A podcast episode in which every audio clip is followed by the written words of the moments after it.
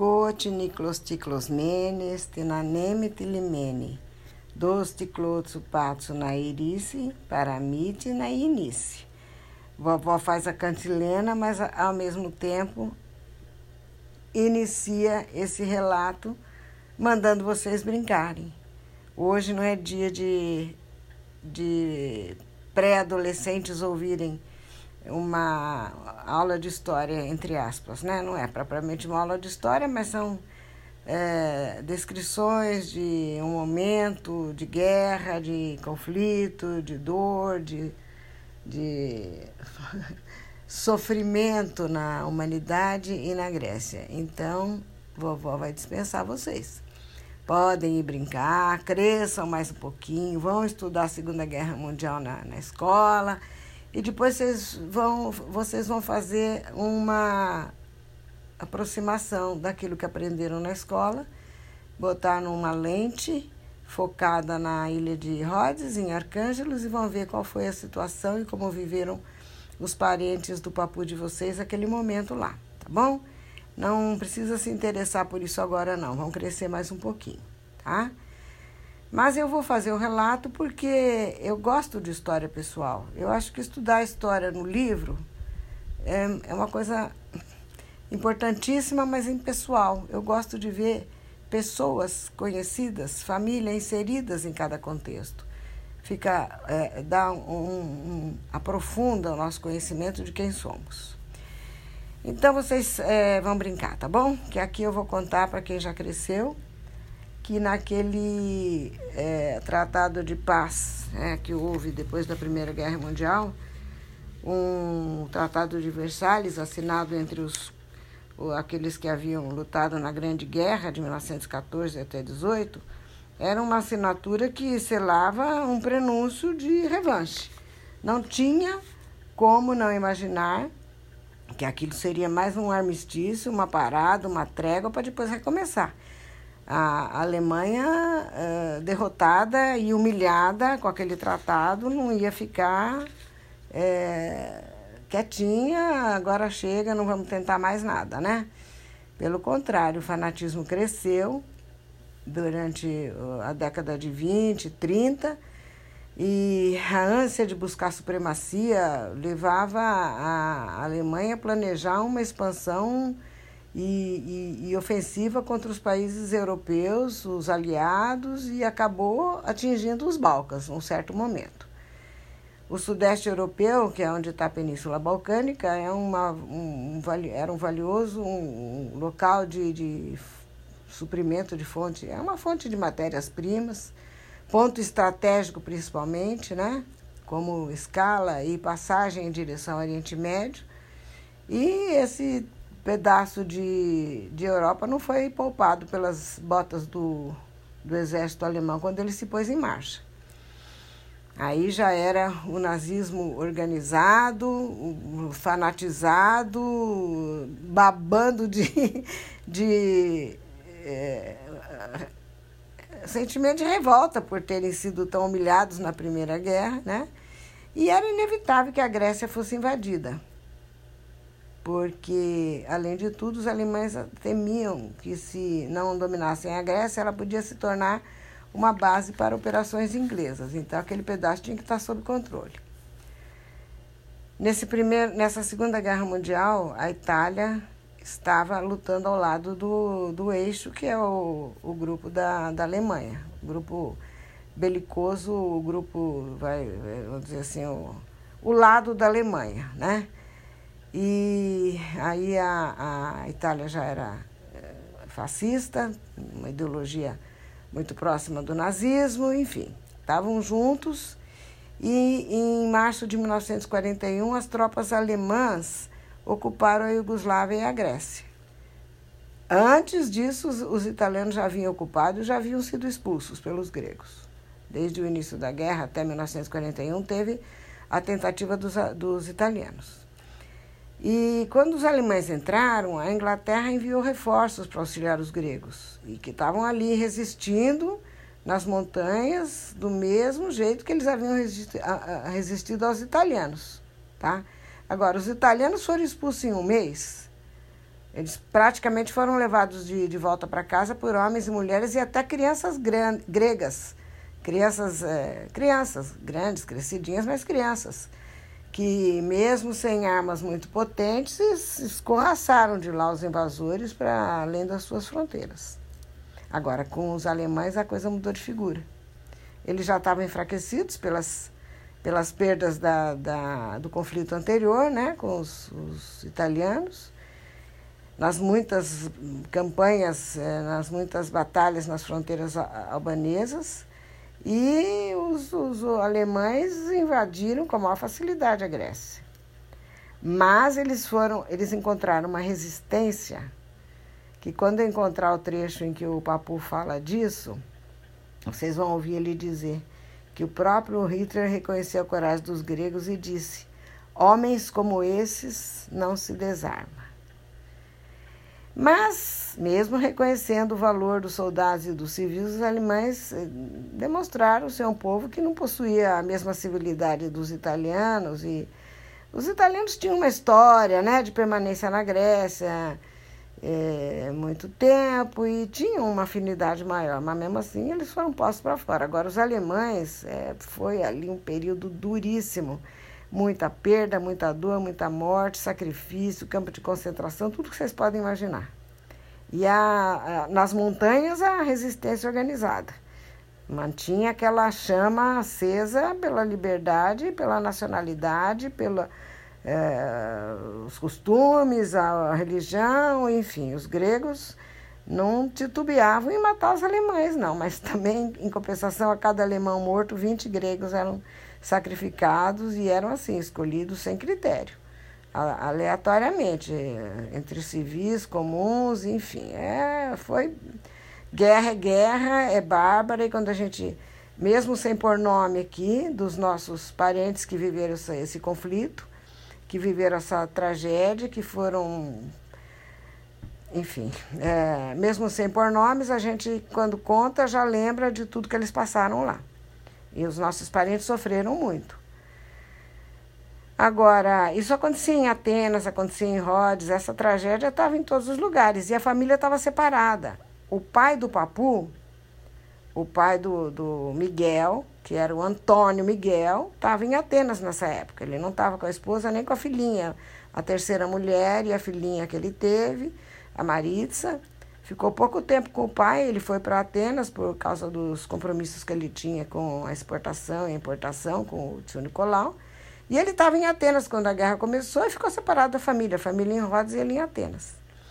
E os alemães vigiavam cada passo dos arcangelides, porque era muito importante para eles que eles pudessem interceptar todo o suprimento de trigo, de outros alimentos cultivados ali.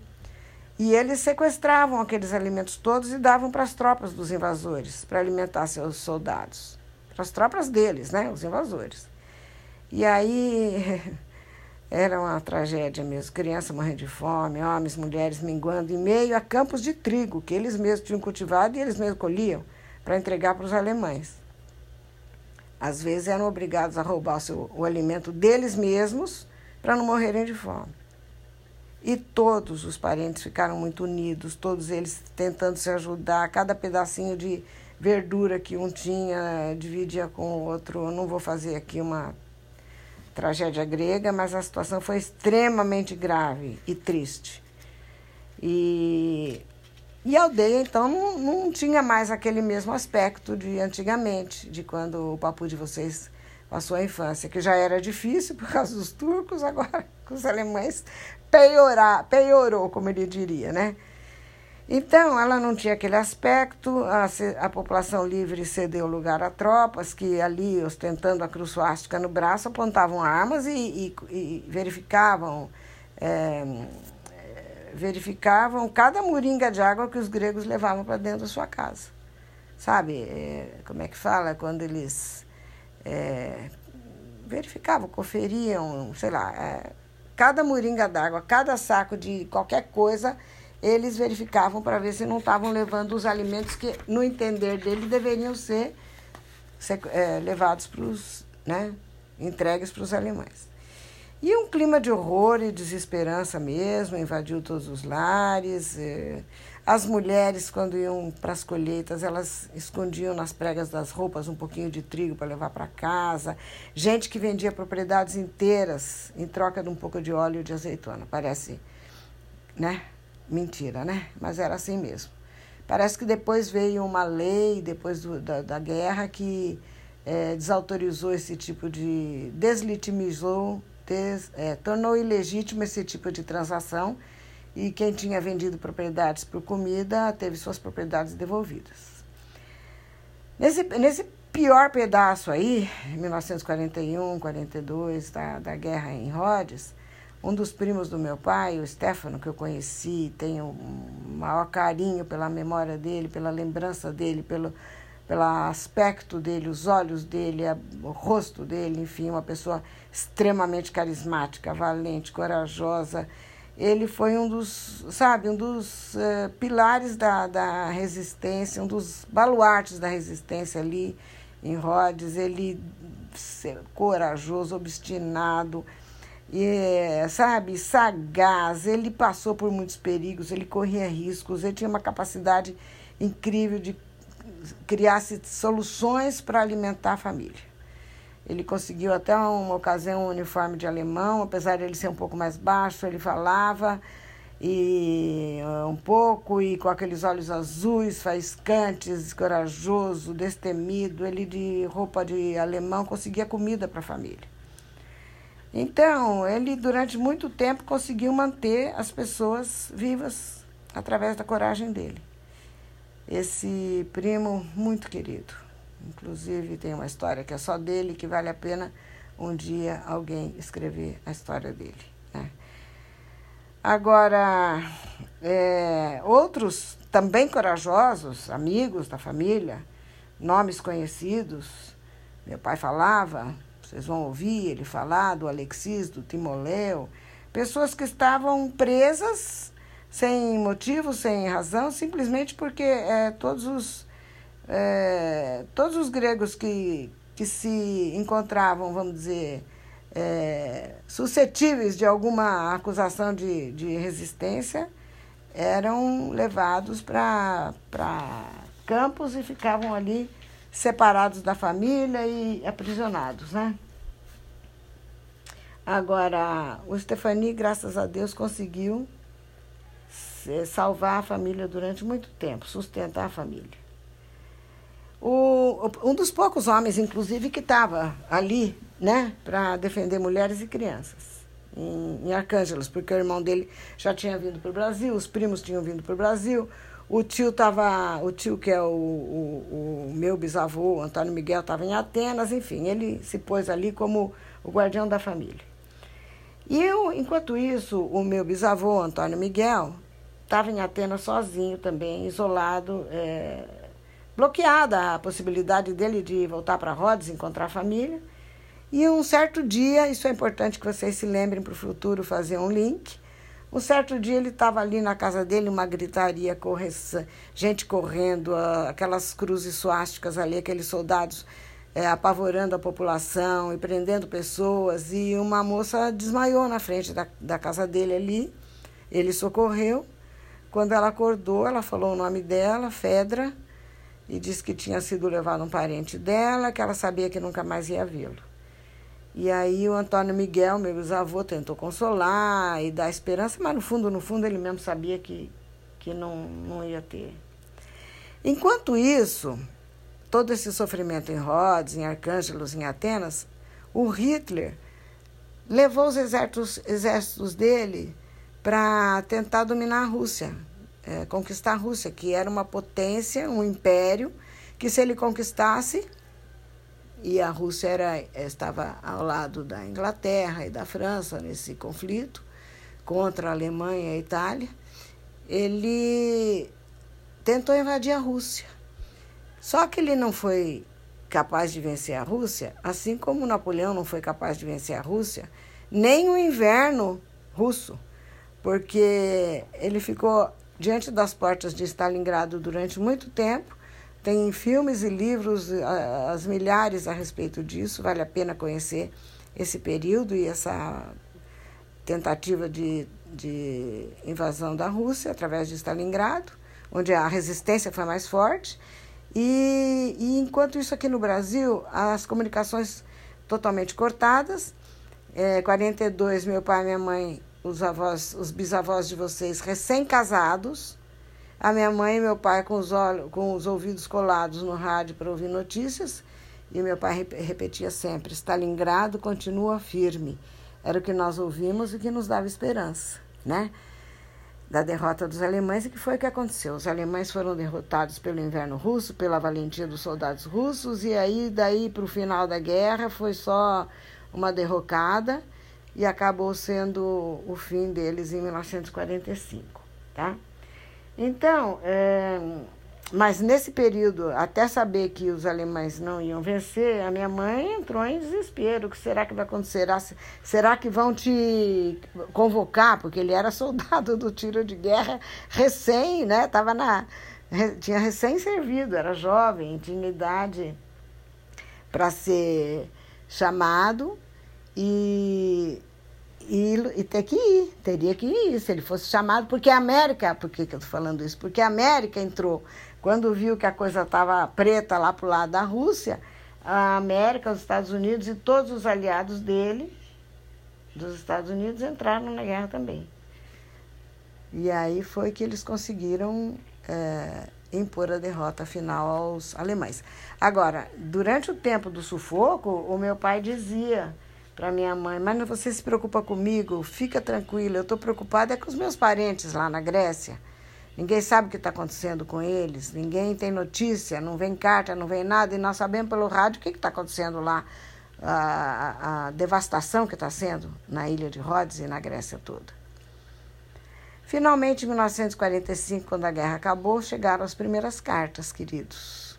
E quando chegaram as primeiras cartas, não foram boas notícias.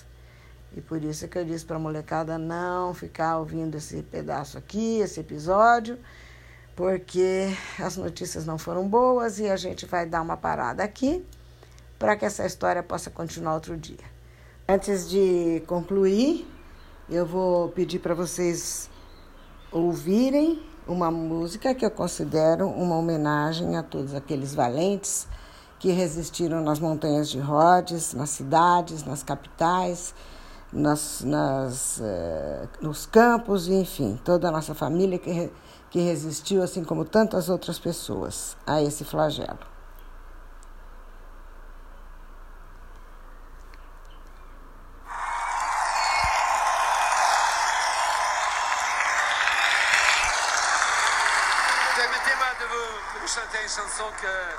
Chanson de résistance de celle de, de Deuxième Guerre mondiale.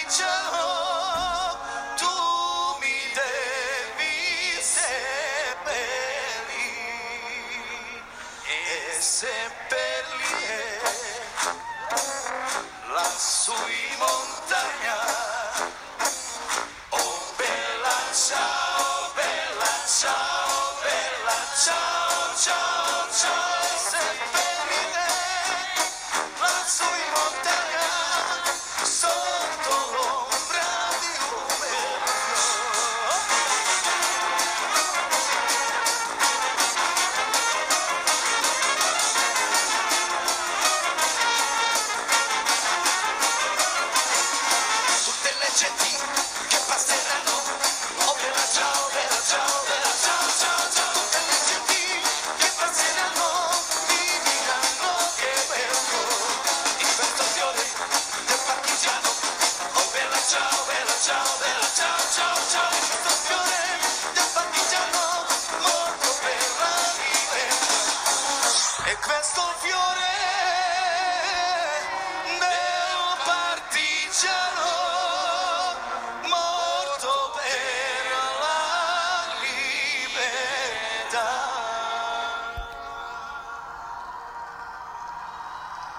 Viram só? É uma interpretação um pouco diferente, né? Dessa música consagrada, tão linda em qualquer versão. Essa é uma versão eslava. Eu acho que deve ser, não sei se é russa, é Bregovic, o, inter, o, o grupo do Bregovic. Mas não importa, é uma homenagem e a gente encerra esse episódio aqui chamado Segunda Guerra Mundial, com essa reverência à, à resistência grega. E por agora, é como eu digo sempre, acabou a história, viva a vitória, quem quiser que conte outra.